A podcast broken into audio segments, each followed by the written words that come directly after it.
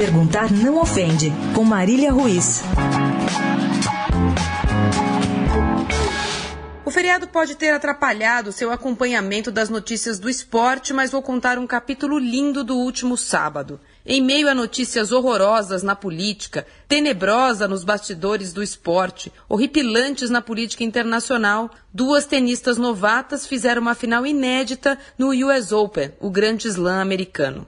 Sloane Stephens, tudo bem que você nunca tenha ouvido falar nela, bateu a amiga não menos desconhecida Madison Keys por 2 sets a 0, parciais de 6-3 e um pneu 6-0. Até aí nada de muito especial. Especial foi a comemoração, especial foi a quebra de protocolo. Especial foram as duas sentadas lado a lado depois da partida no mesmo banco, como se estivessem tricotando confidências. Especial foram as duas famílias sentadas no mesmo box. Especial foi a derrotada dizer que perder para uma das melhores pessoas que ela conhece tornava a derrota mais feliz. Especial foi a vencedora dizer que gostaria que sua primeira final de Grand Slam terminasse em um empate, resultado impossível no tênis. Depois de toda essa jornada de boa educação, bons modos e do espírito esportivo estrito senso, pergunto: como a gente explica para uma criança a proliferação de torcida única pelos nossos estádios? Como a gente cria torcedores normais em meio ao animalesco espaço onde a intolerância ao diferente reina?